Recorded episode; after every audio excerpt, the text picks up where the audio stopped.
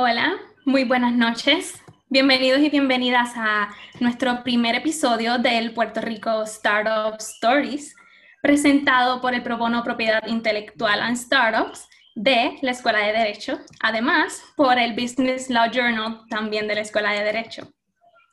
Puerto Rico Startup Stories es una serie de episodios donde podrás conocer y conversar con distintos empresarios puertorriqueños de este mundo en crecimiento y creativo de los startups de la isla y también de fuera de ella. Podrás conocer sobre sus historias de crecimiento y éxito, tips para incursionar en este mundo, situaciones legales involucradas en el proceso de construir una startup y muchísimo más. Bueno, pues mi nombre es Yelitza Rivera, soy estudiante de la Escuela de Derecho de la Universidad de Puerto Rico y probonista del Pro Bono Propiedad Intelectual and Startups. Entonces, en la noche de hoy estaré moderando el conversatorio. También aprovecho para presentar a mi equipo, que además de los que están conectados, que son también probonistas del Pro Bono, en la parte backstage, tras bastidores, tenemos a Irma Betancourt, y a Jafet Martínez, que son portavoces del Pro Bono. Les queremos dejar saber que todos los que estén conectados y los que están por conectarse pueden escribir las preguntas que tengan para nuestros invitados en la sección de comentarios del live. Entonces, sin más preámbulos, en la noche de hoy tenemos a dos invitados especiales directo desde San Francisco y Puerto Rico. Los tenemos a Miguel Ríos Berríos, Ángel Investor, Head and Platform Engineering at Brex, y Edward Betancourt, que es Angel Investor and Staff Engineering at Cascade. Para comenzar esta conversación, queremos que nuestra audiencia conozca un poco más sobre ustedes. Así que la primera, primera pregunta sería, ¿cómo ustedes llegan a Silicon Valley? para empezar, podemos, vamos a empezar por Edward. Mira, un placer estar aquí con ustedes, de verdad, eh, bien contento. Eh, definitivamente eh, es una, una, tremenda oportunidad colaborar con el Pro Bono, colaborar con, con, la publicación, ¿no? así que a, mucho gusto, ¿no? ¿Cómo llego a Silicon Valley? Pues mira, ahí hay un par de historias en, en, cómo yo llego a Silicon Valley. Yo cofundé un startup en el 2014, más o menos, eh, esta compañía la adquiere otro startup de, Silicon Valley, se llama InfoScout. Eh, el nombre de mi compañía era Shelfie. Entonces, eh, InfoScout adquiere a Shelfie y yo paso a trabajar en, este startup, ¿no? Ya tenía un, round de, una ronda de, de fondo Serie B, un startup ya bastante establecido, exitoso. Mi trabajo en esta compañía es crear la plataforma de, lo que, lo que es business intelligence, ¿no? Eh, más bien análisis de datos desde el punto de vista del negocio, eh, utilizando data de consumer goods, ¿no? de, de consumo de, de, bienes empacados en su mayoría. Nosotros éramos un competidor directo de Nielsen, Anta World Panel. Eh, trabajamos, trabajo en esta compañía, desarrollo productos, desarrollo el equipo, exitosamente somos adquiridos por Vista Equity Partners, Vista Equity es la firma de, capital privado más exitosa de Estados Unidos, eh, efectivamente. Eh, y, entonces, pues yo siempre he tenido las ganas de regresar a Puerto Rico, ¿no? Y en efecto, ahora vivo en Puerto Rico. Eh, hago esta transición de Boston con Shelfie a California. estuve cinco años en Boston, paso alrededor de dos años, un poquito más de dos años en Silicon Valley, en California. yo me mudo a Puerto Rico exactamente dos meses después del huracán María. Eh, la meta era que era, era, estar bien envuelto con el ecosistema local de startups, continuar mi trabajo desde acá, eh, así fuera con esta compañía que, que InfoScout se convierte en Numerator, así fuera con Numerator o, o no. La verdad es que yo, yo, simplemente le tenía muchas ganas a esto y lo quería hacer. Me mudo a Puerto Rico, eh, he sido parte del comité de selección de Paralel 18, una de las aceleradoras locales de startups. he estado envuelto, estoy envuelto en varios startups locales, incluyendo Brain High, incluyendo Scooter, eh, como mentor, como advisor, como inversionista, un poquito de todo. Y, bueno, fast forward a esa historia, ahora entré a esta compañía que se llama Cascade, así que en efecto estoy en mi, pues en mi tercera startup. Eh, somos cinco personas por ahora, yo fui el primer empleado, primer ingeniero, llevamos un poco menos de un año laborando. Eh, en mi caso, yo estoy desde Puerto Rico, estoy creciendo un equipo desde Puerto Rico y, y el resto del equipo está, está en California, San Francisco. Miguel. Bueno, gracias. Primero, gracias, Yalice, gracias al grupo por, la invitación. Eh, estoy bien contento de estar aquí con, todos ustedes. Eh, ¿Cómo llego a Silicon Valley? Bueno, yo nací, crecí en Barranquitas, eh, que es un contexto importante porque yo crecí no sabiendo nada de lo que era Silicon Valley, o de hecho el mundo fuera de lo que uno veía en las noticias y lo demás. Eh, yo fui al colegio, estudié ingeniería en computadores en Mayagüez y de ahí pues tuve una, una beca en Google, que era una beca para hispanos, me acuerdo. Y parte de la beca incluía un viaje a Silicon Valley. Y esa fue mi primera como que exposición o, o, la primera vista que tuve de lo que era pues, lo que era Google en ese tiempo, era el 2007-2008, cuando estaba empezando a salir Android y otros de los proyectos grandes de, que, que Google tuvo para esos tiempos. Y también pues tuve la oportunidad de ver la industria un poco y ver cómo, cómo ingeniería, toda esta ingeniería en computador, ingeniería de software trabajaba. Este, nos enseñaron un par de proyectos bien, bien interesantes y, ahí nació mi interés mayormente en como que, ok, ahí fue que yo dije, mira, yo quiero estar aquí. Inicialmente aquí era Google. Eh, traté de, antes de graduarme traté, me entrevisté con ellos varias veces, nunca pasé su entrevista, siempre me, me decían que no. Y pues ahí decidí hacer una maestría en, en, University of Maryland en College Park, en el DC area. Estuve ahí un año y la idea era simple, era que voy a hacer una maestría, hacer mi resumen un poquito más atractivo y volver otra vez a tratar de entrar en Silicon Valley. Eh, pues eso no pasó porque no terminé la maestría. Mi primer año de maestría, uno de mis profesores iba a hacer una sabática en Twitter. Twitter para ese tiempo era un startup bien pequeño, eh, como 100 personas, que en verdad pues pequeño es relativo, pero para lo que Twitter hoy pues era bastante pequeño.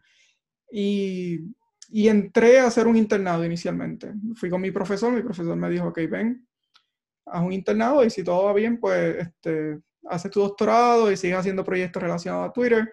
Para ese entonces, eh, Twitter estaba empezando a ser bastante popular en Puerto Rico y parte de mi trabajo en la compañía, en mi internado, era hacer análisis de eventos, de diferentes tipos de eventos que se fueron, que se iban virales, para ese tiempo eran protestas o eran TV shows o, películas, otro tipo de eventos que se volvían virales y analizar la data, a ver qué, qué veíamos. Eh, ahí a mí me gustó mucho ese mundo, no tan solo Twitter, pero San Francisco en general y el mundo de startups. Y decidí quedarme ahí, me hicieron una oferta y me quedé. Eh, en Twitter hay mucha tela que cortar. Eh, yo estuve ahí nueve años y medio, empecé haciendo trabajo de data science, me, moví, a ser manager. Eh, para el 2007, un poco antes de María, Eduardo y yo habíamos empezado a hablar ya de empezar a invertir en compañía. Eh, y después, pues María pasa, Eduardo se muda a Puerto Rico, yo me quedé en San Francisco, pero pues, nunca, yo 10 años acá, 11 años, nunca en realidad me he ido, o sea, yo, yo, yo, yo he viajado allá o viajaba antes de la pandemia cada varios meses, trataba de estar envuelto en muchas otras iniciativas. Pero ahí en el 2007, Eduardo y yo empezamos a invertir eh, en compañías en Puerto Rico, ya yo había invertido en compañías acá. Y, y, sí, desde ese entonces pues he estado eh, envuelto con Eduardo, envuelto con, eh, en, diferentes compañías, algunas de las que Eduardo mencionó ya, envuelto en aceleradores de startups. ahora estoy en mi segundo, me fui de Twitter hace un año exactamente y ahora estoy en mi segundo startup, eh, que se llama Brex, es una compañía de campo de fintech. nosotros hacemos, eh, básicamente, estamos tratando de reinventar la banca comercial para el, siglo XXI.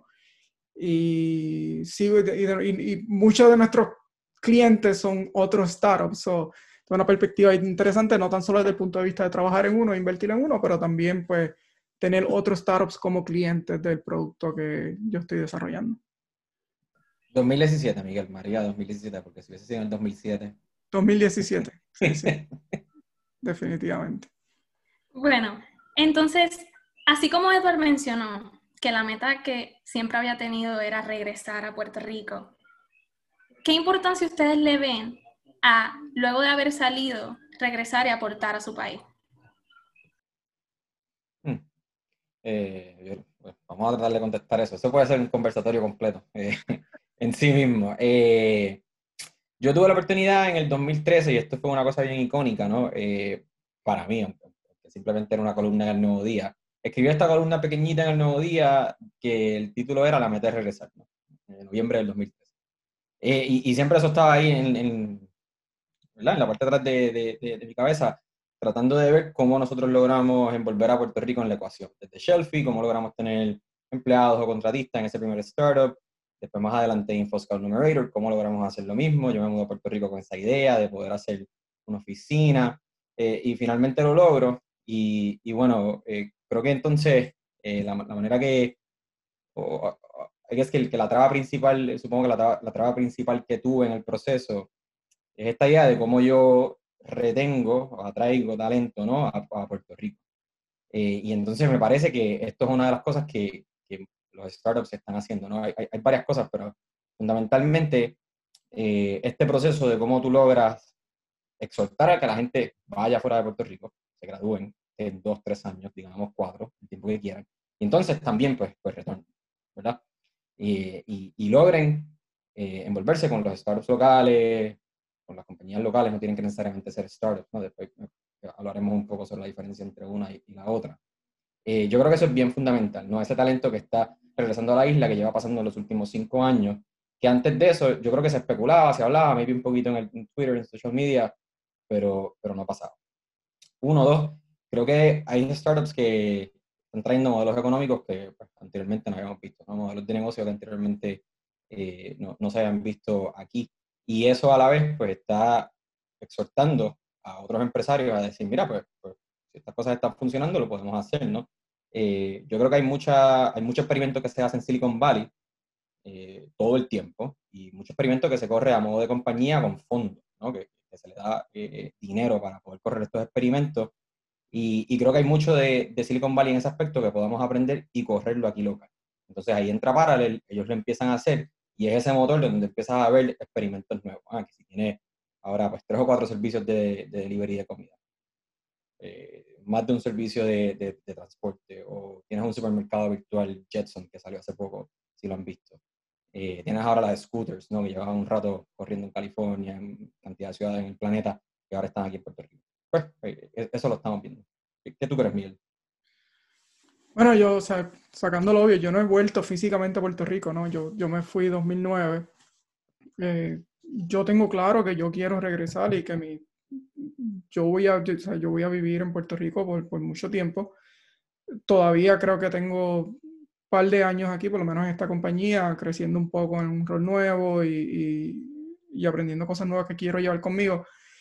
Pero eh, al mismo tiempo yo siento que yo nunca me fui, o sea, viajo bien frecuentemente a la isla, estoy bien, bien envuelto en, en, mucho esfuerzo en compañías que estamos invirtiendo, en Parallel 18, en, en, otros esfuerzos que Eduardo y yo compartimos también.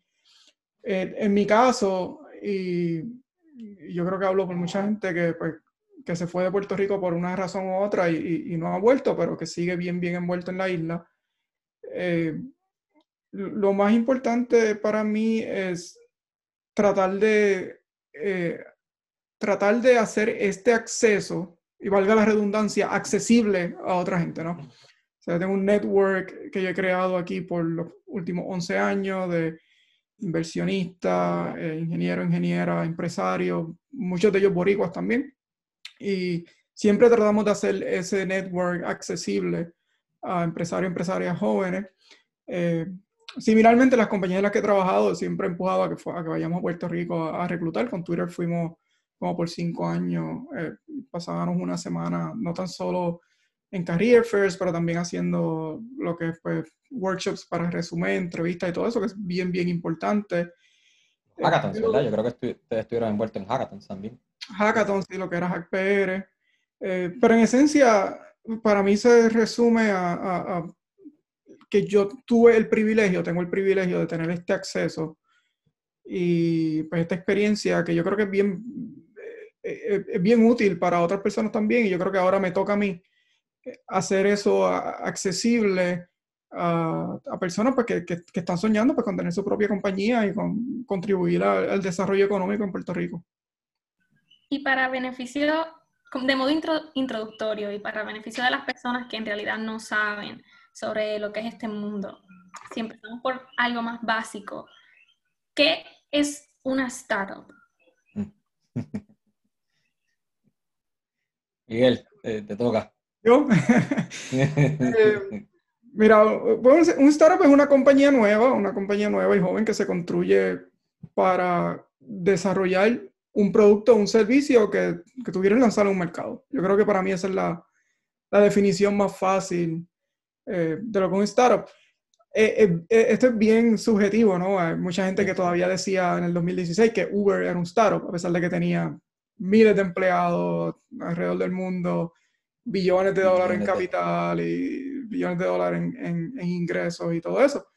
E, esto es bien subjetivo, pero para mí es, una compañía nueva que está tratando de innovar, que está tratando de construir un producto nuevo, un servicio nuevo, y, y que está tratando de traerlo a un mercado, ya sea un mercado que existe o, está tratando de crear su propio mercado. So, eh, yo creo que en esencia eso es a, lo que se reduce lo, que es un startup. sí, o sea, yo me río un poco, por, me disculpa, Yelitza, eh, porque todo el mundo a veces dicen, ah, pues, pues, si no es una compañía que escala, no es un startup. bueno, pero si no lo tratas, pues no, no puedes saber si escala, ¿no? Y eh, detrás de lo que dice Miguel, un producto nuevo, un servicio nuevo, y probablemente vas a tener un modelo de negocio nuevo que estás tratando de hacer que la gente adopte. Eh, antes no había Uber, todo el mundo decía, ah, pues como yo voy a pagar por montarme en el carro de un extraño para que me lleve a mi casa, a mi casa. Nadie haría eso. Airbnb, ¿cómo yo voy a rentar un cuarto en mi casa a un extraño? O sea, son cosas nuevas, disruptivas, así que, que, de primera instancia suenan un poquito alocadas, pero que encuentran su mercado y poco a poco ese mercado pues se va convirtiendo en un poquito algo más mainstream, ¿no? El caso de Uber terminó reemplazando cierta manera los taxis, el caso Airbnb terminó reemplazando el uso de muchos hoteles. Eh, pero sí, yo, yo creo que se, se, reduce a eso, ¿no? O sea, es algo nuevo, estás tratando de hacer algo disruptivo, no estás tratando de emular algo que ya está, que ya está ahí, que, que está aprobado. ¿Y ustedes encuentran alguna diferencia, teniendo, habiendo tenido la experiencia de haber estado en California, ¿encuentran alguna diferencia entre lo que es un startup allá versus aquí en Puerto Rico?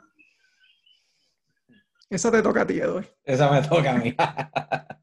eh, yo creo que el, el, bueno, la realidad es que sí, sí hay diferencias, ¿no? Eh, me da mucha curiosidad saber quién está en la audiencia ahora mismo, pero, pero bueno, eh, independientemente de eso, eh, hay, hay, diferencias. Yo creo que el proceso en los últimos, digamos, cinco o seis años, poco a poco hemos logrado que los startups que tenemos aquí locales se parezcan más a, los startups o haya más similitud a los startups en, California.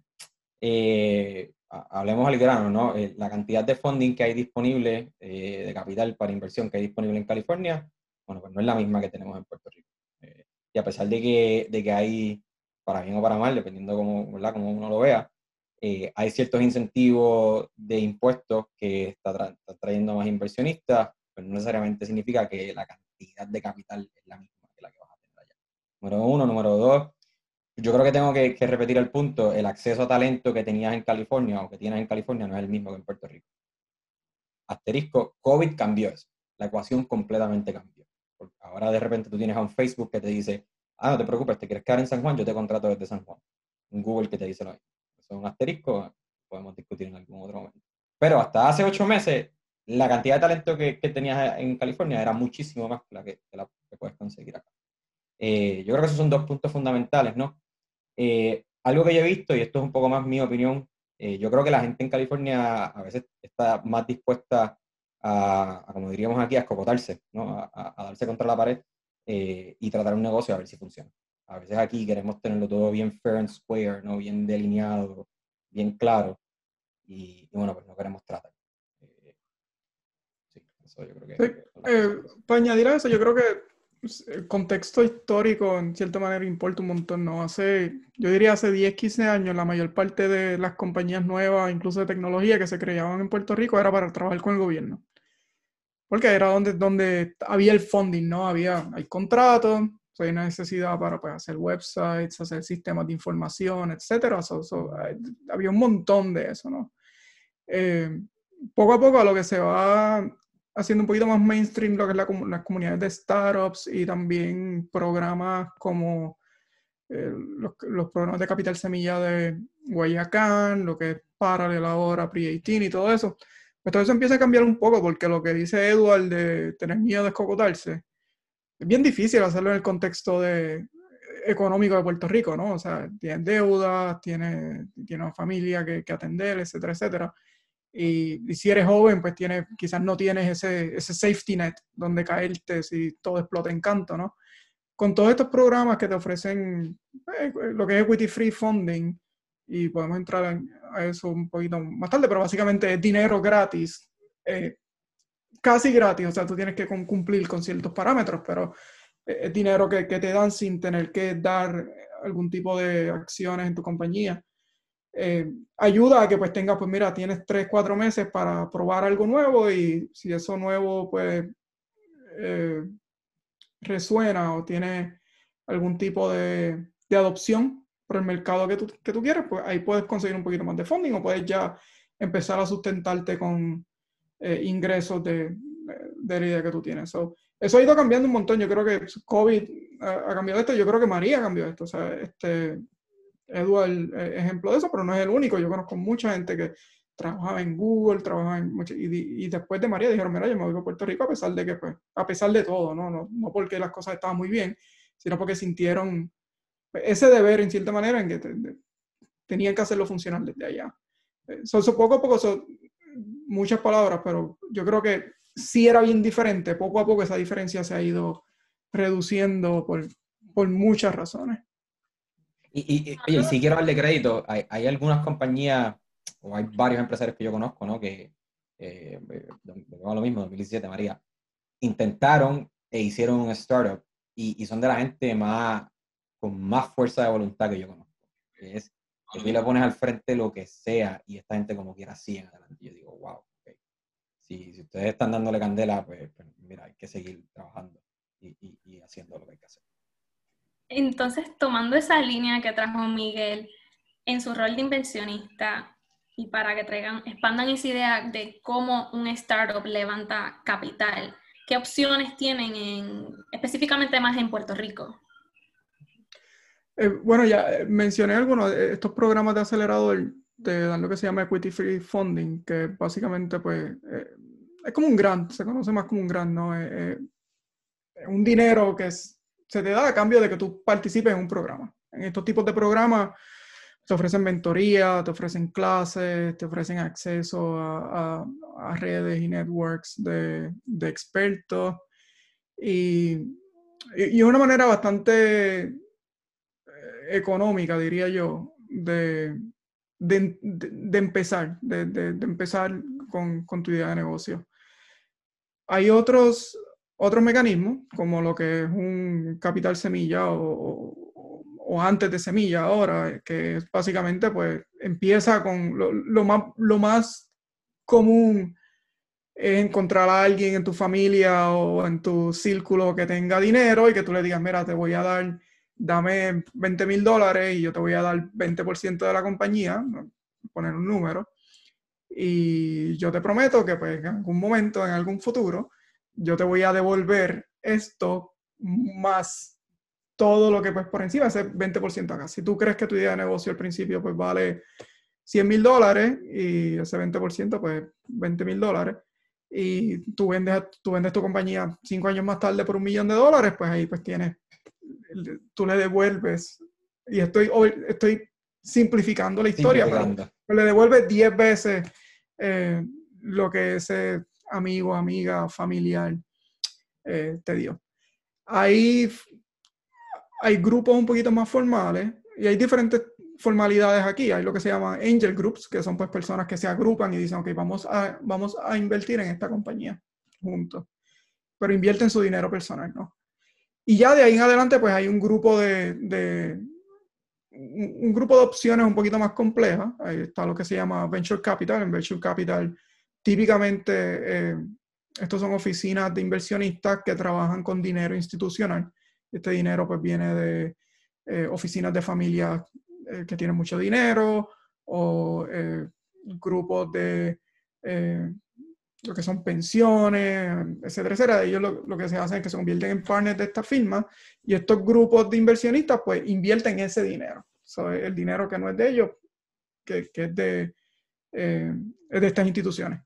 Y, hay, hay, otras opciones, hay lo que son eh, venture debt, que es un poquito, algo un poquito más híbrido entre una deuda y una inversión. Y hay deuda, o sea, préstamos, ¿no? Tú vas al Banco Popular Comercial, le enseñas tu eh, plan de negocio, pro forma, le enseñas que yo voy a hacer tanto dinero en estos próximos cinco años y pues, dependiendo de lo que tú estás tratando de, de hacer, o, te aprueban el préstamo, pues o no te lo aprueban con diferentes tipos de, de términos.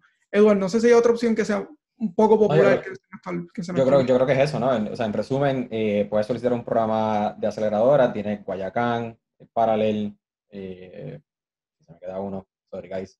Eh, puedes accesar redes de, de inversionistas Ángel, en Puerto Rico está eh, Aurora, está Morro Ventures, está Ausubo, estoy diciendo nombres le tengo curiosidad a buscarlo en social media. Y bueno, una cosa más simple, hablas allí con Banco Popular o con First, Bank y, te dan un préstamo. Eh, o si no, pues llamas a tu amigo y le dices, mira, tengo una idea de negocio, eh, dame chavo y te voy a dar un pedazo de mi compañía. Sí.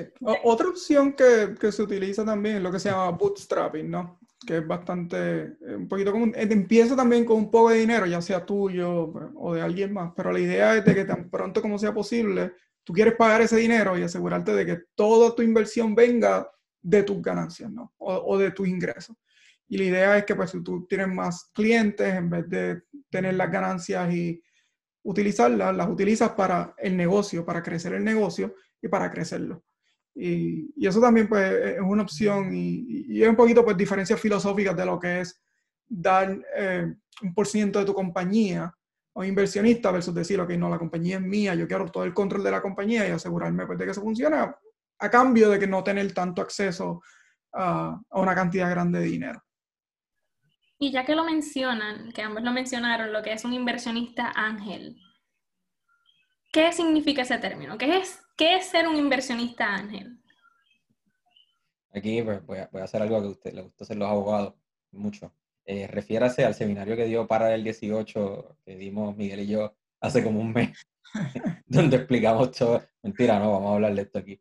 Eh, pero no sé si para lo llegó a publicar, eh, Miguel y yo tuvimos la oportunidad de hacer un panel de, de inversionista ángel aquí en Puerto Rico. Eh, ¿Qué es un inversionista ángel? yo creo que es más fácil explicarlo ¿no? de arriba hacia abajo. Tú tienes firmas de inversión, típicamente pues, se conoce como un venture capital, más, más capital institucional, ¿no? es una firma establecida, hay gente que se une, dan hacen un, literalmente pues, un pote de dinero, todo el mundo contribuye a este pote de dinero, lo puedes ver como una cuenta, no importa. Y ellos se encargan de manejar el dinero e invertir eh, a nombre de otra persona. ¿no? VC firms, eh, family, family firms, entre otros. Hay una versión más simple de esto, que sería un inversionista ángel, donde él mismo se encarga de buscar compañía o simplemente no, compañías le hacen el acercamiento a una persona, a un individuo eh, evalúa la compañía y decide invertir de su propio capital una cantidad de dinero eh, a cambio pues, de un pedazo de la compañía. Eh, eso es básicamente la idea detrás de un inversionista ángel. ¿Cuánto dinero, en cuántas compañías, con cuánta frecuencia? Pues la filosofía ahí varía, ¿no? Hay estadísticas que publican más o menos cuánto se invierte, en general cuánto invierte un inversionista ángel, pero, pero hay, hay de todo un poco, todo el mundo tiene una filosofía diferente bueno, pues voy a aprovechar y, y, comentar sobre cómo yo lo veo. Ahora mismo yo estoy altamente enfocado, eh, to some extent, pues, eh, prejuiciado, ¿no? Y yo quiero invertir solamente en startups de Puerto Rico, por lo pronto. Y es lo que he hecho en los últimos dos años.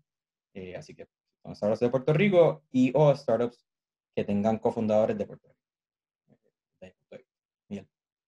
Sí, la, la, yo creo que lo más simple, eh, en este caso, es pensar en una persona que invierte su propio dinero en, en compañías que son manejadas por, por otras personas. ¿no? Eh, eh, hay, hay unos parámetros que uno tiene que cumplir según lo que es la regulación de, de Security and Exchange Commission. Edward, así tú le hablas a los abogados. Así tú le dices, según el SEC, esto es lo que hay que hacer. Y era sea la regulación de... no, pero fuera de esas regulaciones, pues lo, lo yo creo que los parámetros más importantes o lo más común es que tu inversionista usualmente, hay diferentes estrategias, pero usualmente, como dijo Eduardo, pues invierten en algo que ellos conocen, ¿no? o, algo que ellos puedan añadir, añadir valor. Se puede añadir valor porque tienen experiencia en ese campo, o porque pues, conocen personas en, ese campo, o, añaden una, o, llenan alguna necesidad que, que, esa compañía pues, en particular tiene. Eh, en el caso de Edward, él, menciona pues, compañía de tecnología en Puerto Rico, yo también bastante similar. Eh, yo me enfoco en compañías que yo puedo añadir valor, ¿no? que yo puedo decir, ok, además del dinero, el dinero, pues inversionistas pueden conseguir, eh, estas compañías lo pueden conseguir pues, en, diferentes lugares, pero lo que yo doy no es el dinero, no es tan solo el dinero, sino es el dinero más algo que yo sé que yo le puedo dar a la compañía que pueda añadirle valor, ya sea mi network, ya sea mi experiencia en lo que es data science o data visualización o eh, creciendo equipos de, de tecnología. So, eh, yo creo que nos fuimos un poquito más de definir lo que es un angel investor. Pero en esencia, o sea, angel investor en esencia es una persona que invierte su propio dinero, pero además de eso, pues hay, hay diferentes filosofías. Yo creo que la más, la más importante de recalcar aquí, pues es esa, es una persona que invierte en algo en, el que cree, en lo que cree que ellos pueden dar, dar, dar valor y, y, así aumentar su, el valor de su inversión. Voy a interrumpir un poco el tema para de una vez traer algunas preguntas que están trayendo las personas. Yanira Pagan oh. pregunta, si una persona tiene una idea, pero no tiene conocimiento de startups, ¿existe la posibilidad de que se pueda contratar a alguien con el conocimiento en startups para desarrollar esta idea? Eh, bueno, conocimiento en startups un poquito ambiguo. Hay un montón de servicios ahora que te proveen acceso a programadores, a diseñadores, eh, y, y, por una cantidad módica, digamos, porque tú no tienes que contratar a estas personas, tú puedes hacer lo que se llama un prototipo, ¿no? Y un prototipo es, eh, digamos, la versión más básica que tú puedes construir de tu producto para validar que la idea funciona. ¿no? Porque tú puedes tener una idea en tu cabeza o puedes ponerla en un documento y no es lo mismo dársela a un cliente prospectivo y decirle, utiliza esto y dime si tú ves valor en ello, si tú pagarías por esto, o, o si lo usarías, ¿no? Dependiendo si es, una compañía eh, eh, que sea para, para consumer, consumidor o para otras compañías.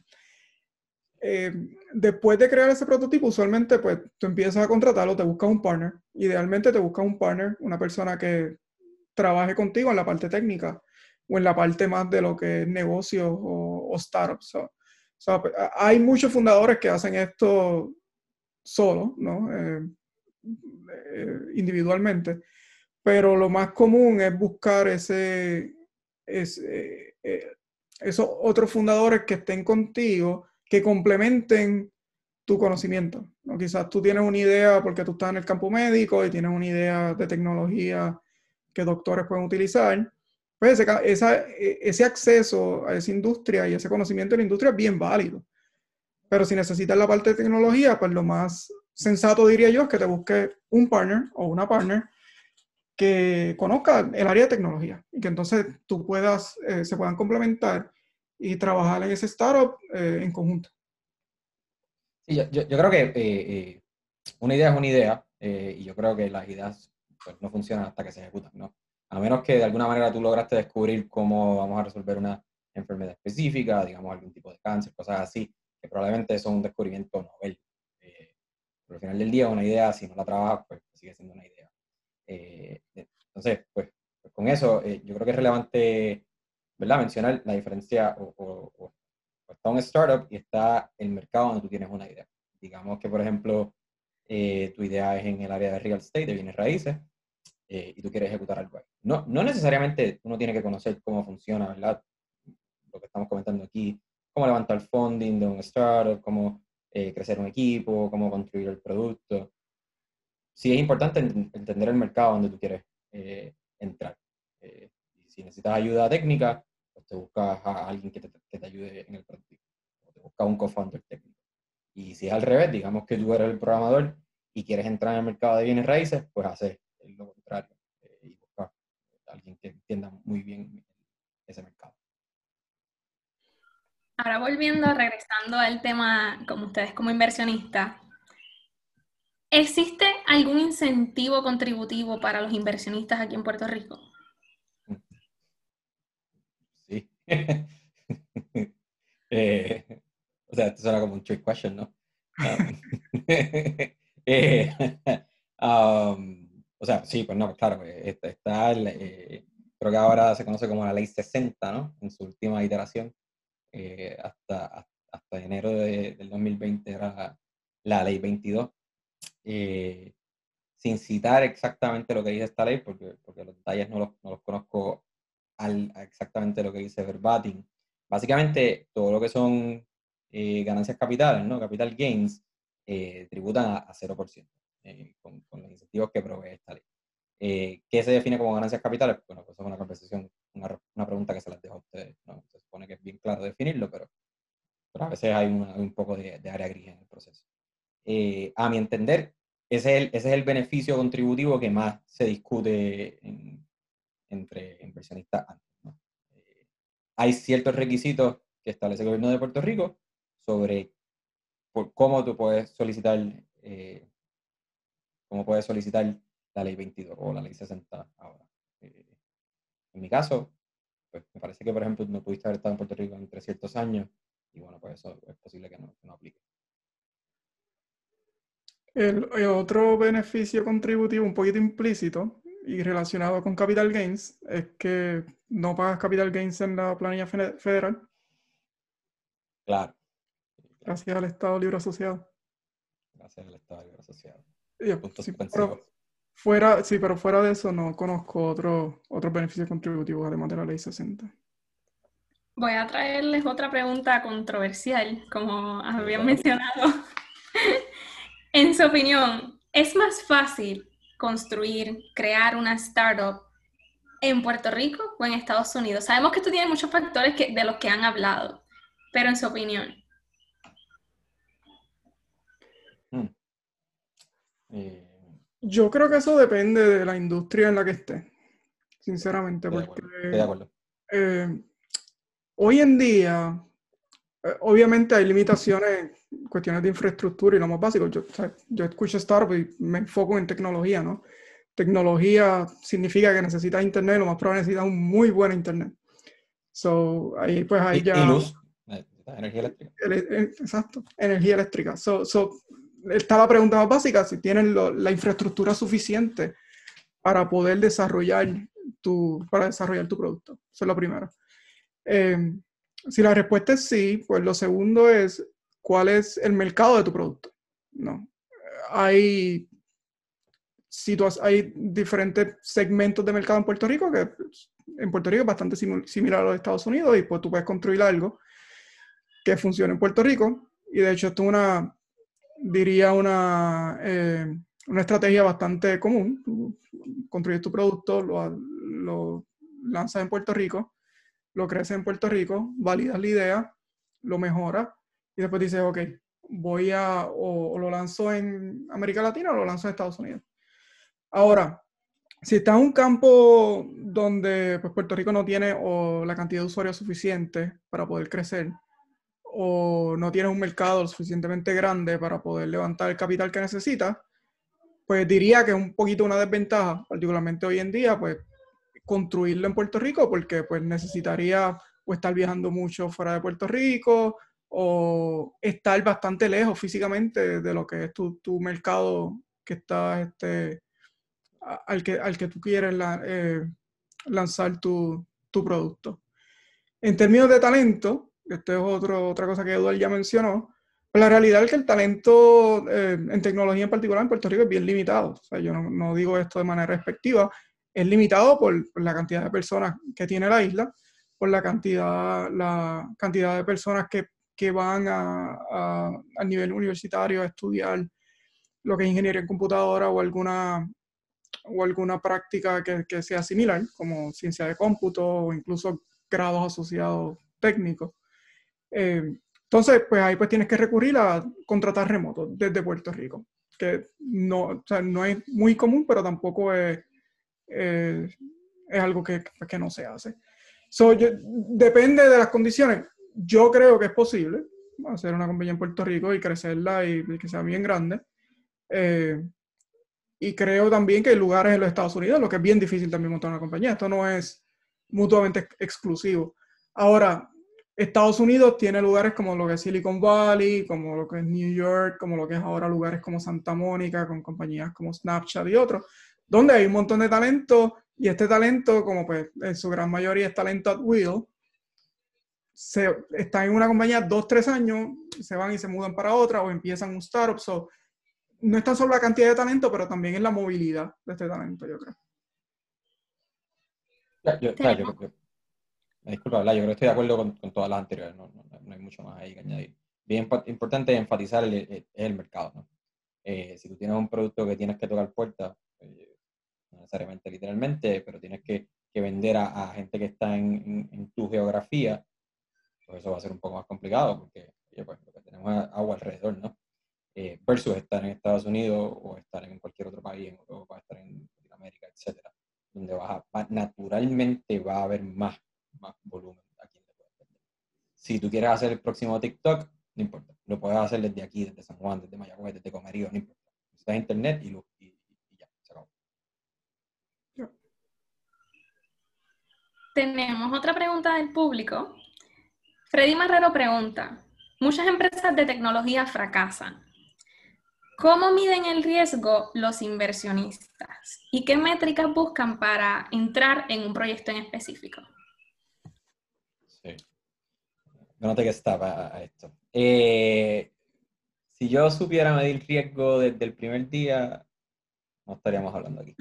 Eh, bueno, estaríamos eh, la llamada de un yate o algo así. Pero probablemente yo tendría tranquilamente, por favor, una cosa así.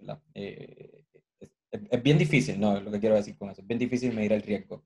Uno, uno adquiere mucho conocimiento de un mercado en específico, pues detrás de la, la industria de tecnología, dentro de tecnología hay muchísimas áreas, muchos modelos de negocios diferentes.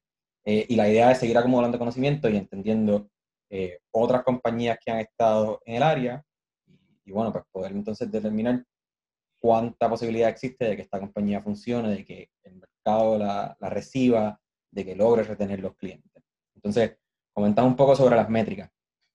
Eh, a, modo personal, a mí me gusta invertir en compañías que ya tengan un producto, aunque sea un prototipo. Algo, algo bastante sencillo, ¿no? Eh, voy a terminar el pensamiento con algo que se me acaba de ocurrir, pero, termino esto. Sí, lo primero es que debe haber un poco de producto, o debe haber un producto, y debe haber un poco de tracción. Alguien tiene que estar usando esto. No necesariamente tiene que estar monetizado, o no tienen que estar pagando por esto, ¿verdad? pero alguien tiene que, estar usando este producto y mostrar algún tipo de interés. Eh, y antes de eso, eh, siendo inversionista ángel, yo le estoy apostando al equipo. That's it. Yo le estoy apostando al equipo y estoy pensando que esta gente son buenos, son capaces, tienen ganas, no se van a rendir cuando tengan el primer encontronazo, ni el segundo, ni el tercero, ni el cuarto, y por ir para abajo, ¿verdad? Eh, entonces, por último, volviendo al riesgo, ¿no? Inversión ángel es una inversión de alto riesgo. Tú tienes que estar dispuesto a perder ese dinero. Entonces es como si pones un pote y, número uno, tienes que pensar que puedes vivir sin ese dinero y número dos, que si lo pierdes, pues nada, pues tu vida sigue y no pasa nada. Añadiéndolo a eso, es una inversión bien ilíquida. Es una inversión que tú no puedes ir, tú no puedes invertir y, el año que viene a la, compañía y decirle, mira, ¿me puedes devolver mi, mi dinero?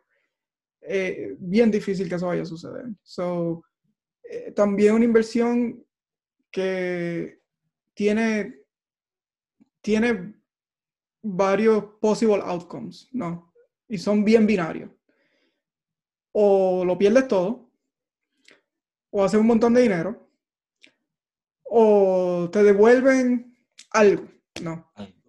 Contrario a una inversión un poquito más con una compañía del mercado de valores, dependiendo de la compañía, pero una, vamos a decir una compañía como Apple, Google en estos momentos, donde esa fluctuación es un poco más pequeña. ¿no? Sí puedes hacer algo de dinero por encima de tu inversión, quizás la puedes duplicar en 5 o 10 años, o quizás pierdes 20, 30% de ella, y de nuevo no es ilíquida porque la puedes sacar.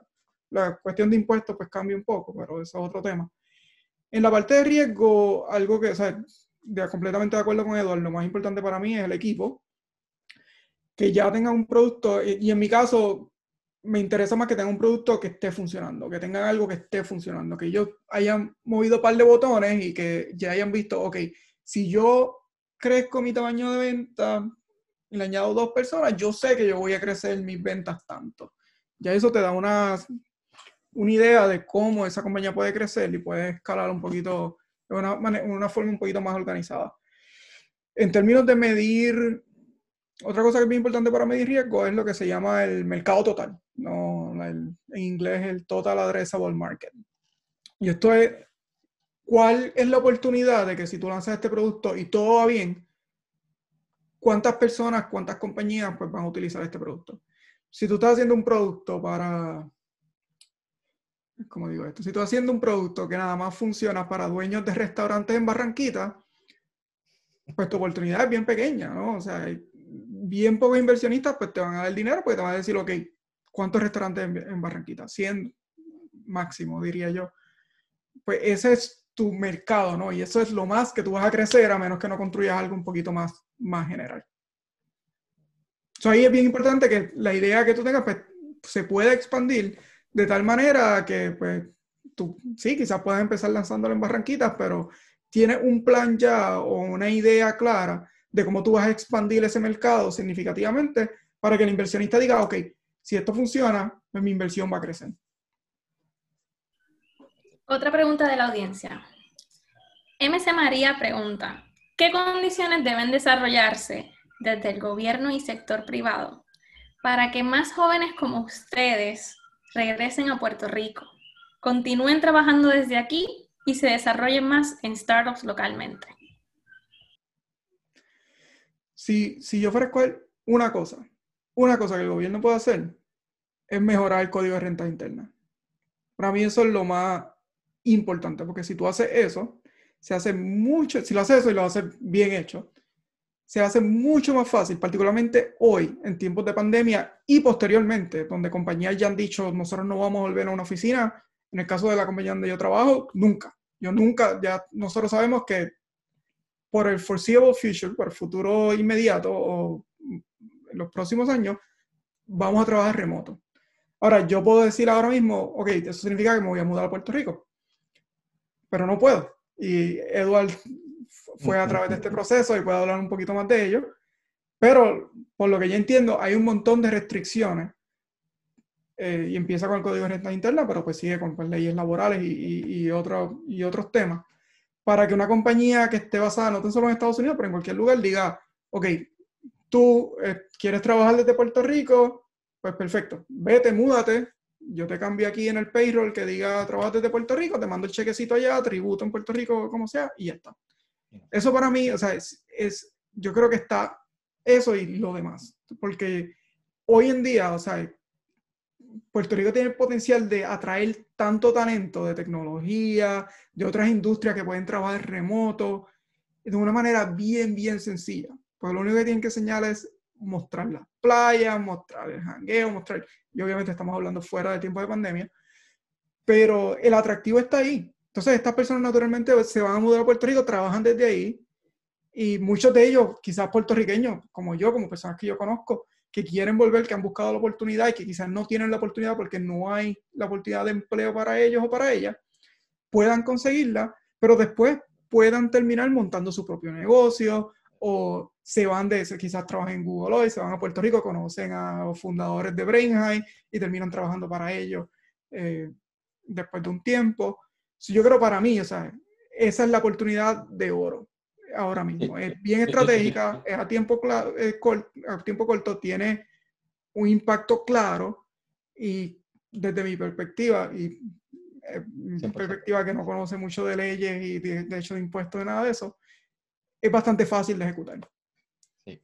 Eh, eh, yo creo que lamentablemente yo he leído demasiado del, código de rentas internas de lo, que, de lo que hubiese querido leer en la vida, si, no, si, no, es que a este punto me he leído la mayoría. Y, y, o sea, 100%, ¿no? Lo más complicado que a mí se me hizo cuando yo me mudé a Puerto Rico fue establecer la estructura corporativa, a pesar de que yo estaba dentro de una organización, dentro de una compañía grande, ¿no? ¿Cuántos? 1.600 empleados ubicados en todo el planeta, oficinas en Canadá, oficinas en India, oficinas no sé en cuántos sitios, en muchas ciudades en Estados Unidos, y establecer esa estructura en Puerto Rico fue bien complicado. ¿Se logró? Puedo decir que, pues, que lo logré porque seguí presionando hasta que, hasta que lo logramos hacer, pero complicadísimo. Tuve unas amistades hace como unas dos semanas, uno trabaja en Apple, el otro, e, ella trabaja en Hewlett Packard, él trabaja en Apple y me dicen, mira, eh, nos vamos a mudar a Puerto Rico. Y yo lo primero que le contesté, ¿y ya pensaste en los taxes, en las planillas? ¿Cómo lo vas a hacer? Eh, pero sí, pues la pregunta siguiente era, no, pero no debe ser muy difícil. yo, pues, no sé, no estoy tan seguro de eso. Es mi opinión nuevamente, ¿verdad? Eh, comparto el número uno de Miguel y el número dos, una vez tú empiezas a hacer negocio en Puerto Rico y empezar tu startup, lifestyle business, lo que sea, permisología no es tan fácil como, como uno quisiera que fuera. Eh, yo no estoy diciendo que, que, en otros sitios sea fácil, pero la verdad es que es complicado. la persona que hizo la pregunta, eh, si la permisología fuese, no sé, 30% más fácil, con menos fricción de lo que es hoy día para tú comenzar el negocio, yo estoy seguro que un montón de gente estaría dispuesta a comenzar y se les haría, los que ya están tendrían menos dolor de cabeza.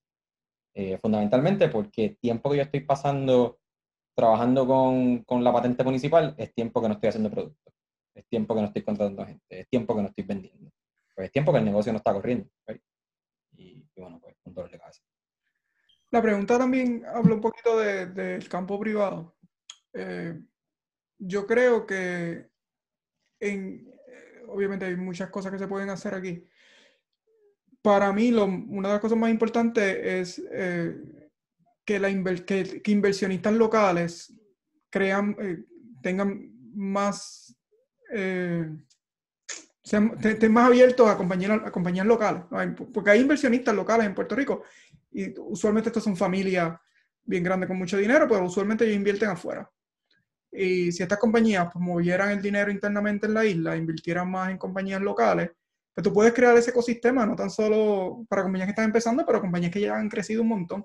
Y esto puede también eh, ayudar en, cosas que son bastante comunes, bastante común en, en startups, en, en, otros lugares, en otros ecosistemas, donde compañías que no funcionan, pues se venden a otras compañías, o hay lo que se llama mergers and acquisitions.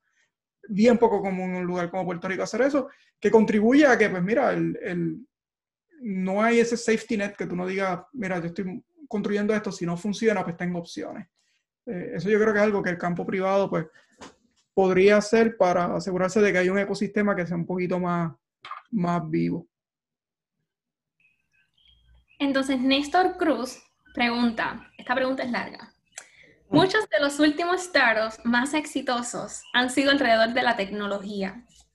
En inversiones se ve bastante movimiento alrededor de salud por el COVID, energía, solar y batería, etc. ¿Están de acuerdo que esto será el próximo boom de startups? Si no, ¿qué otras industrias son las que se perciben como el next big thing? Hay, eh, obviamente nosotros estamos bien enfocados en tecnología porque estamos en ese campo, eh, pero ciertamente hay compañías en salud, hay compañías en, en, otros ámbitos que están haciendo un montón de innovación usualmente el modelo de esta compañía es un, poco más diferente, ¿no? Si tú estás, estás haciendo, si eres una compañía como Moderna, estás haciendo una vacuna pues, para el COVID, pues el modelo de inversión es bien diferente que irte a buscarte par de angel investors. So hay, pues, hay, eh, hay grants de gobierno federal, hay otras compañías que invierten y, adquieren eh, un, una, un ownership minoritario en las compañías a cambio de utilizar su eh, sus laboratorios, etcétera. Pero para mí, o sea, también está lo que, lo que son estas intersecciones, ¿no? Tiene un montón de compañías en lo que es health tech, o sea, tecnología de, de salud. Y están haciendo compañías ahora mismo con, con, el COVID de telemedicina, por ejemplo. Compañías como eh, Libongo y otros que pues lo que están haciendo es popularizando eh, estas tendencias porque ya se veían, pero ahora con la pandemia pues se están acelerando, ¿no? La cuestión de pues, que tu doctor te vea a través del teléfono o a través de un webcam, quizás muchas personas antes de la pandemia pues no querían hacer eso, decían, pero ¿para qué? Yo puedo ir a la oficina de mi doctor. Pero ahora después de la pandemia, después que lo hayan hecho, dicen, pues ¿para qué me voy a ir de mi casa, ir a la oficina del doctor, esperar cinco horas ahí, cuando yo lo que necesito es una consulta que la puedo hacer por video? Eh, todas esas tendencias pues se van a seguir aumentando. Tienen que ver con tecnología, utilizan tecnología, pero no son necesariamente en el campo de tecnología. O sea, una compañía como Uber está en el campo de tecnología o en el campo de transportación. hay un montón de, de, de, intersecciones así donde la tecnología, una de las herramientas que acelera el crecimiento, pero no es necesario la industria donde esta compañía está. Yo creo que no tengo mucho más que añadir, no, Miguel, Miguel y yo, no hay duda aquí que compartimos mucho tiempo y hablamos mucho de finanzas eh, y, y, la temática es la misma, ¿no? Yo creo que hay mucho proceso que va a ser. Eh, eh, auspiciado, ¿no? Enabled by, by technology. esta compañía DocuSign, por ejemplo, que ya es una compañía pública, HelloSign, pues ¿por qué no podemos, no podemos notarizar un documento de manera digital? ¿no? Aquí la, a la audiencia. ya, ya pues, afortunadamente podemos hacer deposiciones, por ejemplo, a través de Zoom. hace seis meses, hace ocho meses, nadie pensaría que tú harías una deposición por Zoom, right? Eh, mucho menos tener a, un juez que se conecta y ve una vista a través de Zoom. Eso es insólito. Eh, yo creo que esto es bien particular, ¿no? Al espacio legal hay, hay espacio para, para, desarrollar productos en esa área. Entrando más al foco de la pregunta, es esto. Hay mucho proceso. Yo creo que ese es el próximo boom que, que vamos a tener, ¿no? Este, muchas compañías pequeñitas. Cuando yo digo compañías pequeñitas, es cuando es compañías que van a ser públicas, están en el orden después de, de, lo que se llama mid-cap companies, 5 billion dollar companies, compañías de 5, 20 billones, que no son compañías tan grandes como un Apple, un Google, son compañías grandes, y van a crecer y, de automatizar y encargarse de todos estos procesos que ahora mismo son pues, bastante manuales. Otra pregunta. Voy a seguir mencionando las preguntas de la audiencia porque están llegando muchas. Sí, sí, eh, ¿Tienen idea de cuántos startups se están desarrollando en Puerto Rico? ¿Tienen alguna idea? que yo hubiese tenido este número para la conversación. Eh, ok, Miguel, vamos a hacer eh, matemática aquí de, de servilleta. A cada generación de para le han solicitado alrededor de 300 a 400 startups. Sí, como 25% son puertorriqueños, ¿no? Como 25% son puertorriqueños. 50%, vamos a decir 50. Vamos a decir 50%. So, ok, volvemos a la pregunta. ¿Quieres saber cuántos startups locales hay ahora mismo en Puerto Rico? Eso es lo que estamos tratando de entender. Creo que más se, se refiere a de los startups que se están desarrollando aquí en Puerto Rico, porque si para desde aquí, pues no importa si con todo y eso cuenta. Yeah. So, para él, eh, eh, a Parallel puede solicitar un startup de cualquier sitio, no importa. Eh, estás aquí, estás allá, no importa, ¿no? Así que si llevan ocho generaciones y han solicitado más o menos 300 startups, eh, pues 21, 2100 solicitudes, eso es un montón. No sé, tienen que haber como 150 startups aquí que están más o menos corriendo, que han corrido durante el programa? Yo, diría está en el orden de low 100, sí, como 150 en, cualquier momento. De nuevo, esto depende de cuál es tu definición de un startup. Si es un restaurante nuevo, es un startup, o sea, eh, es un poquito subjetivo, pero yo creo que yo, yo te diría que está en el orden de los cientos. Ya, sí, ya podemos hacer. Y ustedes como inversionistas, ¿cuánta energía, bueno, esta pregunta es de Juan Sánchez, ¿cuánta energía y pasión invierten en un startup al cual apuesten? O sea, ¿se envuelven como si fueran parte del equipo y comparten sus recursos, etcétera? Sí, sí, sí. Un montón y sí. sí. no sé, o sea, hay, hay, aquí de nuevo diferentes estrategias, ¿no? Hay inversionistas que dicen, mira, yo voy a firmar mil cheques veo una compañía que me gusta, don, aquí tienes un cheque. Y eso se llama pues spray and paint. Y la estrategia es que alguna de estas compañías le va a ir súper bien, la otra pues va a explotar en canto y pues no importa. Eh, para eso, uno, tienes que tener un montón de dinero y, y dos, tienes que tener un montón de acceso, porque tienes que tener acceso a, compañías que, pues, que, valga la pena invertir. En el caso de nosotros, que no tenemos tanto dinero, eh, y que no tenemos tanto tiempo también para invertir en toda esta compañía, pues un poquito más eh, targeted, ¿no? Un poquito más, algo que, que, que, buscamos la compañía perfecta en la que podamos darle el dinero y obtener acceso pues para entrar a la compañía y ayudarlo. En términos de energía, y podemos hablar un poquito en términos, podemos utilizar un case study aquí, en el caso de Brainheim, que pasamos, digamos, una hora cada dos semanas, más o menos.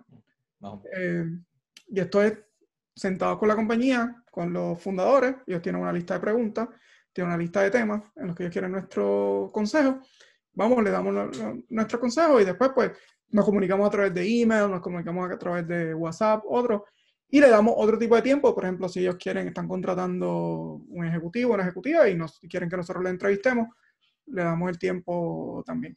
So, obviamente tenemos trabajo full time y trabajo que pues depende un montón. Eh, en mi caso, pues también tengo mi familia con mis nenas. O sea, no es como que pasamos mucho, mucho, mucho tiempo en esto, pero del tiempo que tenemos disponible, pues sí, tratamos de optimizar para añadirle valor a la compañía para asegurarnos pues, de que esa inversión pues, no sea algo pues, que simplemente pues, está ahí y ya está, sino que está ahí, pero que también nosotros tratamos de influenciar la dirección de la compañía para asegurarnos de que pues, veamos ese retorno en la inversión.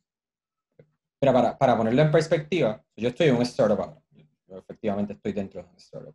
Eh, ahora mismo somos seis personas exactamente.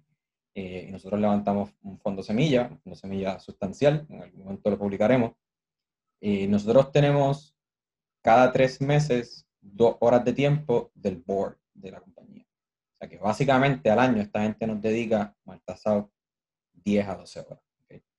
Pues como dice Miguel, en el caso de Renhai, nosotros le dedicamos a Renhai una o dos horas cada dos semanas. estamos bien, bien envueltos.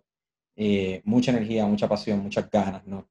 Eh, yo creo que en, en, general la tesis aquí es que yo quiero que media hora o una hora de nuestro tiempo te ahorre a ti uno, dos, tres, una semana de trabajo. Si tienes un problema, sea porque ya Miguel pasó por esto y ya él creció un equipo de 10 a 20, 80, múltiples ciudades en el planeta, o porque ya yo hice un producto que tiene miles, eh, cientos de miles de usuarios, pues tenemos el acceso a la respuesta rápidamente. Y yo creo que es mucho más eso, es cómo podemos ayudar a, los fundadores de estos startups a acelerar en el proceso. Una pregunta más técnica de Freddy Marrero. ¿Cómo ven el desarrollo del blockchain en Puerto Rico? No me refiero a tokens, sino a smart contracts para distintas industrias. ¿Hay desarrolladores y, o empresas en ecosistema desarrollando proyectos interesantes? Eh, yo no conozco mucha gente que esté ahora mismo, conozco, creo que, bueno, conozco un startup exactamente que está utilizando blockchain de alguna manera eh, que no sea tokens. Eh, se llama Raincoat y, están trabajando en el espacio de, de, seguro para una póliza de seguro para desastre, ¿no? Eh, y bueno, la verdad es que no conozco bien la tecnología de ellos. es, la, es el único startup que conozco ahora mismo que está utilizando blockchain. De que tiene que haber más, tiene que haber más porque sé que hay mucha conversación por ahí pasando en esto. ¿Dónde se podría utilizar? Yo creo que hay mucho uso para smart contracts en ciertas áreas de gobierno. Eh, creo que me voy a quedar ahí en la línea, no voy a comentar un poco más allá. Pero creo, pero creo que hay muchas áreas de gobierno donde se podría utilizar eh, smart contracts. Um, no estoy fuera de eso, ¿verdad? En, productos, eh, por decirlo así, privados. muchas veces se me hace bastante difícil considerar dónde tú debes centralizar versus dónde debes descentralizar, siendo descentralización donde más se enfoca smart contracts, blockchain, etc. Eh, that's, my, that's my take.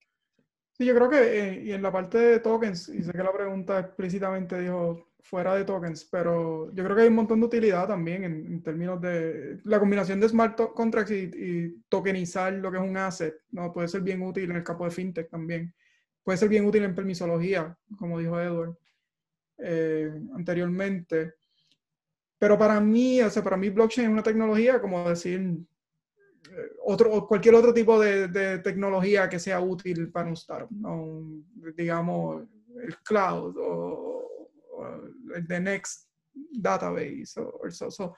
no creo, o sea, sí creo que tiene un espacio, pero no es como que hay un incentivo en particular o una razón en particular por la cual tú quizás digas, ok, voy a hacer, tengo una idea de negocio, voy a usar smart contracts. Puede ser la solución, puede que no sea la solución. Eh, eso sí, yo lo vería como otro, otra herramienta en, el toolkit. Y de parte de nuestros probonistas, ya que una, una gran porción de los empleos del futuro estarán relacionados con el coding y el programming, ¿Creen que sería sugerido que los abogados y abogadas adquieran, aunque sea, rudimentary coding skills para la profesión? Sí, interesante esa pregunta. Eh, yo, área, voy a hacer la misma pregunta del otro lado. Eh, ¿Ustedes creen que uno como, como ejecutivo de tecnología eh, debería ser abogado, debería tener un conocimiento sustancial de, de las leyes? Eh, hay, hay, hay, una cantidad, ¿no? Hay una cantidad que es bien saludable conocer. En, en, los últimos, digamos, dos años yo he aprendido mucho más de leyes de lo que normalmente lo haría y me ha sido bastante útil cuando estoy en conversaciones de negocios, cuando estoy analizando propuestas, etc. Desde el punto de vista de abogado, eh, yo creo que no es estrictamente necesario saber programar, ¿no? saber desarrollar código, pero es estrictamente obligatorio entender cómo funciona la tecnología. Si yo te digo, ah, que es código open source, que tú puedas entender lo que es eso, eh, cómo funciona un API, que tú sepas lo que es un API, cómo se comunican los sistemas, e, e, este tipo de cosas, ¿no? Que son más bien conceptos. Eh, si uno quiere estar al, al, paso de la tecnología, tienes que dominarlo. Yo, eh, añadiendo a lo que dice Edward, yo creo que también depende de tu objetivo y, y, la oportunidad que estés buscando, ¿no? Hay compañías como la que yo trabajo, que están en campos que están bien altamente regulados, tienen una demanda bien grande para, para tener abogados que trabajen en la compañía, ¿no? Eh, en el caso de Brex, donde yo trabajo, y, esta historia pues está en, en, algunos medios que pueden buscar, pueden buscar Brex Founding Story. Eh, estos fueron dos cofundadores brasileños, son, ellos tenían una compañía anteriormente, los dos son programadores, se unieron, montan una compañía en el campo de fintech y ya sabiendo que ya habían hecho una compañía en este campo, ellos sabían que lo primero que tenían que contratar era un abogado. So, su primer empleado en una compañía de tecnología fue su Chief Legal Officer, que es un abogado. Y el valor que esto le dio a la compañía, ellos dicen que es incalculable, porque donde, cuando estás en un, campo, digamos, fintech, eh, salud, incluso gobierno, estos son campos altamente regulados. ¿no? Tú tienes que conocer la ley, tienes que conocer las regulaciones y tienes que buscar, si estás buscando hacer disruption o hacer algo que sea novel, tienes que buscar cómo cómo hacerlo, pero sin violar la ley, ¿no? So, tienes varias alternativas, o lo haces violando la ley y después figure out cómo arreglar las cosas. Y no estoy diciendo, pues hay compañías como Uber que no estoy diciendo que hicieron eso, pero hicieron eso. Tiraron un montón de, de o sea, hicieron que muchos choferes empezaran a guiar sus carros a través de estas aplicaciones sin tener los permisos necesarios y después pues hicieron, negociaron con las ciudades para asegurarse de que lo hicieran legal, ¿no? Pero eso, yo diría, en, campos que son un poquito mucho más regulados que esto, no funciona. ¿no? Tienes que buscar cuáles son esos parámetros y esos parámetros, pues la persona que conoce la ley es la mejor persona que te puede ayudar para eso. Y en ese campo, pues si tu oportunidad o si lo que estás buscando es eh, buscar un, un trabajo en, en, una compañía de tecnología, pues yo creo que tiene algo de valor, particularmente si quieres entrar en un startup, conocer, como dijo Edward, la tecnología, conocer el, el, lo, que está, lo que se está construyendo, que es lo que usted pues, va a defender. Pero programar para ser un mejor abogado, pues no sé, eh, a menos que te divierta programar. Yo creo que es divertido, que quizás te es divertido, pues. ¿Ustedes piensan que para todos estos abogados que están interesados en entrar a este mundo de los startups, ¿Piensan que hay oportunidades de crecimiento aquí en nuestra isla? Eh, ayúdame a entender esto bien. O sea, ¿crecimiento para, para abogados en, startups o, en general? Sí, ¿qué mercado habría para abogados que están interesados en, estar envueltos en este mundo? Ya. Eh, todos queremos que, este ecosistema siga creciendo, ¿no? Y, bueno, pues todavía le falta. Ah, hay varios startups que ya están más desarrollados por nombre, digamos, Brandsoft, eh, digamos, Avartis, eh, estoy diciendo anuncio no pagado, y no soy inversionista en ninguna de estas dos compañías, pero que están un poquito más desarrollados, ¿no? Eh, están, por decirlo así, un poquito más al día, que ya pueden empezar a utilizar este tipo de ayuda una compañía que es un poco más joven, que lleva menos tiempo, aquí sí yo estoy envuelto, eh, como lo de Brain High, eh, pues ya recientemente es que empiezan a tener eh, este tipo, empiezan a solicitar un poquito más de ayuda legal. Donde, donde yo veo que, que estudiantes que están saliendo, digamos, de la escuela de derecho ahora o abogados que son jóvenes en su carrera. Yo creo que es bien importante, es mucho más que ver, ¿verdad? Que, que, si hay una oportunidad en estas compañías o no, es mantenerse al día. Eh, eh, eh, si, por ejemplo, para el 18 tiene un demo day para cada generación, entra ese demo day, entras al link y, y, vas viendo más o menos lo que está pasando. Y cada vez que publican un reporte, ahí también de, impacto anual, anual, ahí también tienes una idea clara de qué, está pasando con los startups. entonces, pues ya vas teniendo una lectura del mercado, vas viendo cómo se mueve este startup, cómo se mueve el otro, quién sube, quién baja, eh, qué, qué en específico le, estás prestando, le están prestando más atención. Y, entonces ahí ya como tú como abogado, como licenciado, pues tienes una idea clara de, ok, pues me quiero enfocar más en inteligencia artificial, o me quiero enfocar más en salud, eh, retail, eh, no sé, o simplemente software as a service, ¿no? una, una, categoría un poco, poco más genérica. Eh, no, no, estoy tan seguro si todavía hay suficiente mercado, porque yo creo que hay mucho más abogados que startups. That's factual. Eh, pero, pero se está creciendo, ¿no? Se está creando. yo, yo, voy a añadir dos, dos puntos ahí. El primero, usualmente un startup cuando empieza a trabajar, pues tiene 3, 4, 5 empleados, tiene alguna necesidad legal, pues va y pues contrata una firma o contrata un abogado y, trabaja con ellos. Ya cuando esta compañía crece lo suficiente para decir que necesito un abogado todos los días conmigo, usualmente pues empieza a crecer su equipo legal. Contrata un Chief Legal Officer y pues tiene un equipo, de, dependiendo del tipo de startup, tiene un equipo legal, un equipo de compliance, etcétera, etcétera. So, ahí pues hay una oportunidad, no sé, en Puerto Rico esa oportunidad pues es bastante pequeña, ¿no? La compañía que crece hasta ese nivel eh, no es muy grande y sinceramente ni tan siquiera sé si esas compañías tienen su propio equipo legal como es normal, es bastante normal en Silicon Valley, así simplemente pues tratan, contratan una firma grande de abogados y trabajan con ellos. La segunda, y voy a decir esto un poquito sin querer decirlo, pero yo creo que es importante. Puerto Rico hay un montón de leyes que están bien arcaicas y que previenen la innovación. O sea, yo creo que hay una oportunidad bastante buena para cabildear a favor de startups, ¿no?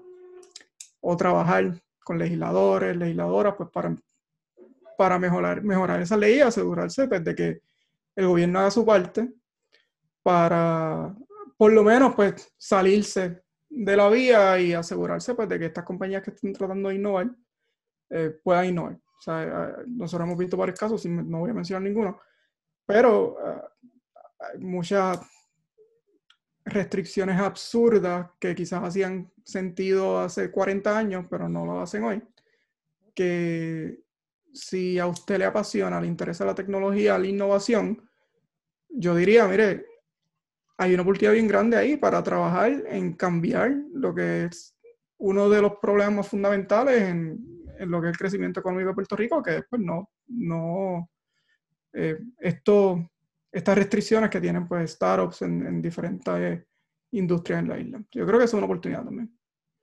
Eh, eh, comentar un poco sobre eso. Yo creo que ahora mismo, si el, el, que quiere entretenerse, el Departamento de Justicia de Estados Unidos acaba de demandar, desplazar, debo decir, a Google eh, en un caso de antitrust. Esto, esto, pasó, esto lleva como una semana y media, más o menos, dos semanas. Eh, y entonces, mucho de lo que se está comentando ahora mismo es que eh, el caso tiene unos méritos bastante serios, pero a la vez es bastante complicado llevarlo para, para el gobierno por las leyes de antitrust. Porque dice, mira, esta ley tiene, eh, creo que esta ley tiene 93 años ahora mismo. Estamos en el 2020. Cuando esta gente hizo esta ley, nadie nunca imaginó que Google iba a dar productos gratis para poder vender eh, a través del consumo de ese mismo producto, ¿no? El search engine en este caso.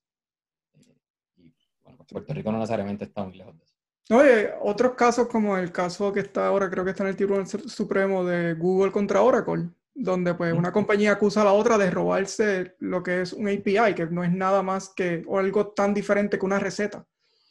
O sea, es una lista de instrucciones. So, a, yo creo que hay un montón de hay un montón de cosas, hay un montón de innovación en el área legal. Y cuando hablamos de innovación, típicamente hablamos de tecnología, hablamos de carros volando, etcétera, etcétera. Pero hasta en la parte más fundamental, hasta en lo que es la ley, yo creo que se puede tener un impacto bien grande en asegurarse pues, de que se, se permita a empresarios o empresarias que logren esa innovación. Y ahora, como decir antes de la última pregunta que les tenemos, les quiero dar un espacio abierto para que den algún comentario, algún consejo sobre este tema de los startups para nuestra audiencia. Que piensen que, se, que quieren decir, pero que se ha quedado. Eh, dame más detalles de, quién, quién, es la audiencia, ¿no? Porque eso puede ser bien, Bueno, pues todas las personas que están conectadas viéndonos. bueno, pues, pues, vamos a pensar que son estudiantes de Derecho o, hay un poco más, eh, ¿verdad?, hacia el aspecto legal que cualquier otra cosa. Ok. Eh, Miguel, arranca. Estoy aquí. Yo creo que ya lo di. Yo, en verdad, o sea, yo estoy bien lejos de, de, de, de, cómo piensa un estudiante de derecho, incluso cómo piensa un abogado y, y, en relación a lo que es un startup, una compañía. Yo diría, mira, yo, yo siempre he dicho que el futuro de Puerto Rico, el desarrollo económico de Puerto Rico está en los startups. Y para mí no es crear el próximo Google. Para mí es crear los próximos 5.000 El Mesón Sandwich compañías pequeñas que crezcan un poco, que tengan 100, 200 empleados. Tú creas 100, 200, 300, 500 de esas y creas un montón de empleos, creas un montón de movilidad social, creas un montón de oportunidades. Y siempre pues nos enfocamos en el empresario, la empresaria, nos enfocamos en el programador, tenemos esta visión tan romántica de este programador con su hoodie, encerrado, escribiendo código por 20 horas, cuando pues para mí pues parte de la historia, definitivamente, pero hay un rol más grande ¿no? que tiene la sociedad, que tiene el gobierno en Puerto Rico, que tienen entidades no gubernamentales, privadas, eh, for profit, non for profit, para lograr que eso suceda. So, de nuevo, yo estoy bien lejos de cómo piensa el estudiante eh, de Derecho, pero yo lo, lo reto eh, a pensar en esto, ¿no? ¿Cómo desde donde ustedes están ¿Cómo ustedes pueden ayudar a que en cinco años haya 30 veces la cantidad de compañías siendo fundadas en Puerto Rico? Porque si tú logras eso, si tú, eso es lo que se llama el top of the funnel, si tú logras eso, la probabilidad, no tan solo de que haya un próximo Google, la probabilidad de que haya una máquina, de que tú puedas seguir creando nuevas compañías, creando nuevos empleos, creando nuevos negocios, eh, mejorando la movilidad social, que personas que crezcan con bien poco pues puedan tener ese safety net para, para crear eh, algo que sea exitoso. Yo de verdad creo que ese, para mí es una de las cosas principales que Puerto Rico puede hacer pues, para salir de la crisis financiera y, conseguir desarrollo económico. Yo creo que eso pues va al estudiante de, derecho, así como va a otro tipo de profesiones, pero yo creo que por mucho tiempo se ha, se ha, enfocado esto en lo que es el programador o el inversionista, etcétera, etcétera. Yo creo que nos toca a todos y desde, desde donde ustedes están definitivamente tienen un conocimiento y un poder que bien poca gente tiene. Y pues yo creo que hay que usarlo para bien. Sí, eh, ah, con, con, eso, Miguel, puedo decir lo que verdaderamente quería decir, así que está fantástico. Miguel habla del top of the funnel, right? Esta cantidad, digamos, lo, lo 200 startups que hay de, que, que, han pasado de fundadores puertorriqueños por, un programa, por ejemplo, como para el 18. Entonces, pues llega al final los startups que, de verdad funcionan o que están funcionando y que están en la calle. Eh, lo primero, una cosa tan trivial como, mira, si el startup es de aquí y, y, está operando, pues vamos a utilizarlo, ¿no? Vamos a apoyar el servicio. Entonces, son cosas a veces eh, bastante fundamentales. Eh, a la vez, esto es algo que yo se lo digo directo a los empresarios, de, los startups más famosos, sin decir un nombre en específico, eh, tienen que seguir mejorando su tecnología. Si, si, ayer, si ayer funcionaba, pues hoy tiene que ser mejor. Y si ayer la gente se quejó, pues hoy tiene que ser mejor. ¿no? Y, eh, va de los dos lados. Nosotros tenemos que apoyarlos. Uno, eh, ellos también tienen, tienen que trabajar. y, y, por último, yo, yo, creo que es bien necesario esto, ¿no? ahora, pues el estudiante de Derecho que se está graduando, los que están comenzando su carrera, tienen la capacidad de entrar a, o, probablemente va a entrar a alguna firma, ¿no? Puede ser que sea alguna de las tres, cuatro firmas más grandes del país, eh, puede ser que hagan sus propias firmas un poco más, más pequeñas. Muchas de estas firmas en general pues no, le, no están altamente interesadas en este tipo de clientes.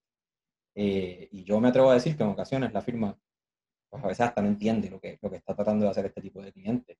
Porque si un startup de, de estos mil que solicitaron, de los 200 que entraron al programa, de los 25 que están corriendo, un startup la pega, y nosotros tenemos un exit en Puerto Rico de una salida, ¿no? Una adquisición de, digamos, 100 millones que esta compañía se, se, se compra, pues ya pone a Puerto Rico en el mapa automáticamente.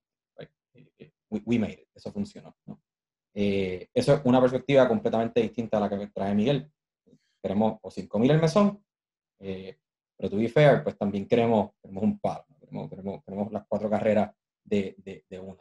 entonces, ustedes ahora como, como abogados pues van a tener esa oportunidad de entrar a esta firma y empezar a prestar atención a estos clientes que sinceramente pues van a ser un poquito más pequeñitos. Pero esa ayuda que, que, y ese apoyo que les van dando los va a llevar un poquito más lejos. Y esto pasa. Aceleradoras como, como Y Combinator, la aceleradora probablemente más famosa, eh, no sé si más exitosa en términos de números del planeta, utilizan esta firma que se llama ORIC. ORIC es una firma de, de abogados internacional, eh, probablemente una firma que, tiene ingresos de, decenas de millones de dólares, y a todos los startups que pasan por Y Combinator, el primer año de trabajo se lo dan gratis, completamente gratis. Y dicen, bueno, esto es una locura. Y el próximo pensamiento es, bueno, pero ellos pueden pagarlo. Las cuatro firmas de más capital en Puerto Rico también lo pueden pagar. No, me pueden decir lo contrario. Eh, entonces ahí, pues ya ahí hay un apoyo directo que, que yo quisiera ver. Eh, porque sinceramente, cosas a veces tan triviales como, pues, como, se hace un contrato qué significa un non-disclosure agreement, eh, cómo empezamos a trabajar un, letter of intent con una compañía, una corporación mucho más grande que queremos hacer un deal. Yo no sé hacer esto y tampoco quiero aprender, sinceramente. Pues para eso están ustedes que nos pueden ayudar. Y la última pregunta. Nuestros protagonistas nos han escrito directamente preguntándonos dónde podemos conseguir a Iron Man. Ok, pues creo que pueden entrar a sideshow.com eh, y ahí pueden conseguir a... eh, es un tamaño real, me parece, eh, en términos de la parte de bien grande. Oh, wow. Bueno, pues muchas gracias, Miguel y Edward, por habernos dado este espacio para conversar con ustedes sobre este tema tan interesante. Eh, para cerrar por la noche de hoy, quiero invitarlos a que nos sigan en nuestras redes. Nos pueden seguir como Probono PI en Facebook. Entonces también pueden seguir al Business Law Journal también en Facebook de la Escuela de Derecho. Muchas gracias por haber estado con nosotros escuchando las conversaciones de Eduardo y Miguel. Así que muchas gracias por hoy. Nos vemos, gracias. Hasta luego. Gracias.